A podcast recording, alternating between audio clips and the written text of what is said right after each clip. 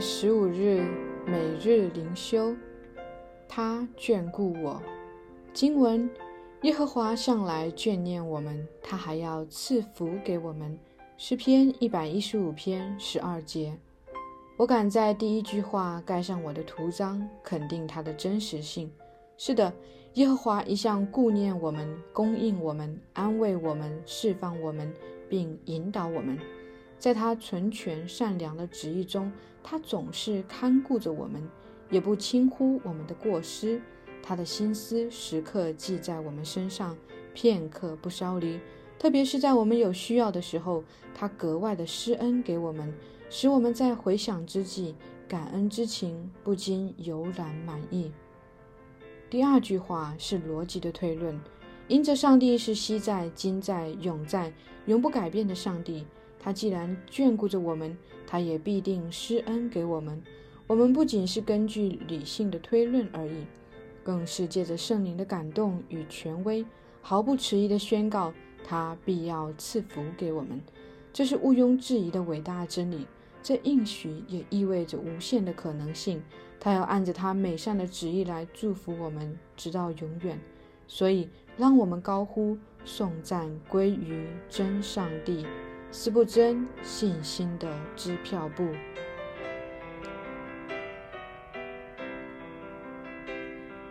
每日读经耶利米书二十三章假牧人与真苗裔。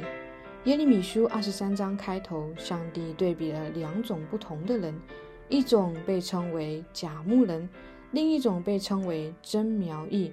前者用的是复数形式，后者用的是单数形式。耶利米书二十三章紧接在二十一和二十二章之后，在二十一到二十二章里，上帝通过耶利米的口预言了犹大国亡国之前最后四位国王的悲惨命运。这四位犹大国王都是约西亚的后代。约西亚王在位三十一年期间，他一直想方设法想要带领以色列百姓向上帝回转。可是他的儿子和孙子们并没有继承父亲的心智。耶西亚死后，约哈斯继位。约哈斯也名叫沙龙，他在位仅三个月。二十二章十到十二节预言了他的悲惨结局。他最终被掳到埃及，并且死在那里。接着是约雅敬，又被称为以利亚敬。二十二章十三到二十三节预言了他的结局。他最终做王十一年，死于耶路撒冷。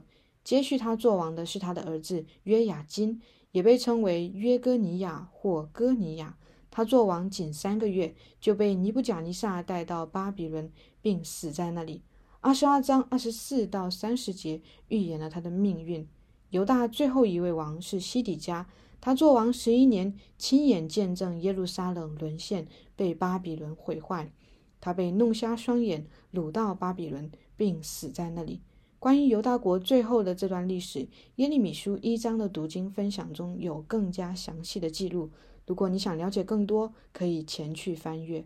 在二十二章六节，耶和华谈论了犹大王的家，正如之前在撒母耳记下七章里，“家”这个词一字双关。在这里，上帝既是说圣殿这个建筑物将会被摧毁，同时也在预言大卫的王朝将被摧毁，因为整个王朝都离弃上帝。在这一系列糟糕的国王之后，进入二十三章，耶和华上帝发出一个重大预言，就是他将给大卫兴起一个公义的苗裔，这位苗裔必将执掌王权。现在，让我们进入二十三章。二十三章开篇，上帝首先愤怒地指出，在以色列民当中有一群坏牧者。这群牧者赶上了上帝的羊群，没有看顾他们。在旧约当中，君王和宗教领袖都曾经被赋予牧人的角色。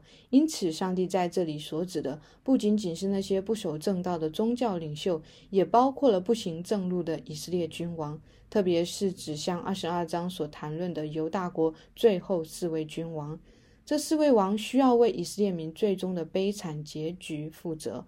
从二十三章九节开始，一直到本章结束，耶和华上帝同样也把审判的矛头对准了犹大国中的假先知。上帝说：“我没有打发他们，他们径自奔跑；我没有对他们说话，他们径自预言。二十三章十一节，耶和华说：“我岂不充满天地吗？我已经听见那些先知所说的，就是托我名说的假预言。”在这里，上帝指出这些假先知所犯的罪。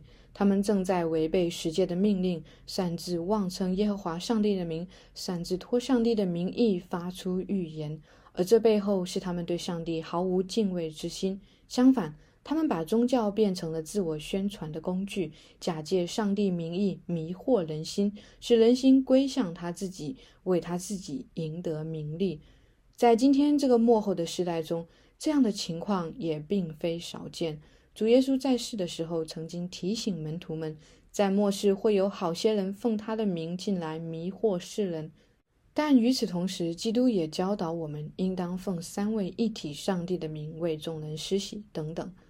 在这当中出现了一个张力，就是我们要如何分辨一个自称是信徒领袖的人，是真的奉主的名进行教导，还是假装奉主的名，实则传播异端呢？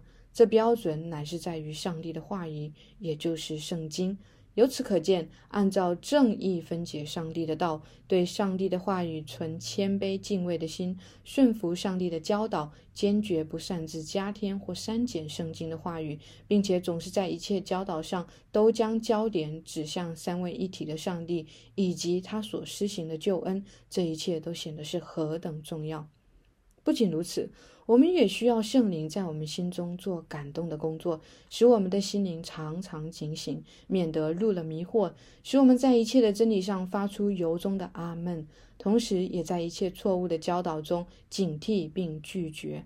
最后，我们需要在祷告中常常呼求上帝大能的保护，这就是基督所教导我们的主导文，不叫我们遇见试探，救我们脱离凶恶。我们需要一位终极的大牧人来保护我们，因为我们都是上帝的羊。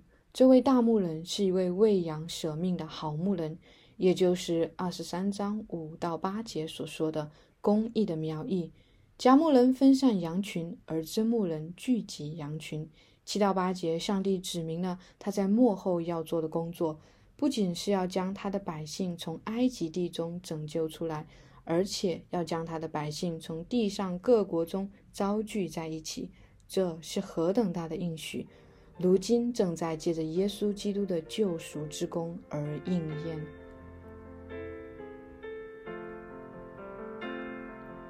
反思与祷告：第一，假牧人的特点是什么？他们通常给上帝的百姓带来什么样的危害和影响？在当代，我们应该如何辨别和防备那些假牧人？第二，详细读耶利米书二十三章五到八节，总结一下上帝所要兴起的这位公义的苗裔将为以色列民带来哪些福分。亲爱的天父，感谢你赐下你的独生爱子主耶稣基督，为我们降生到世上。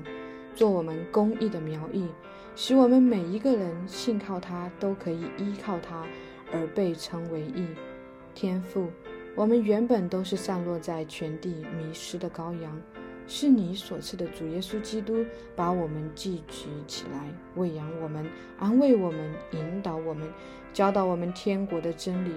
求主继续恩待我们在这一生的生活，直到将来在天家见你面的日子。如此仰望祷告，是奉我主耶稣基督的名求，阿门。以上读经分享与祷告，来自杨文浩传道。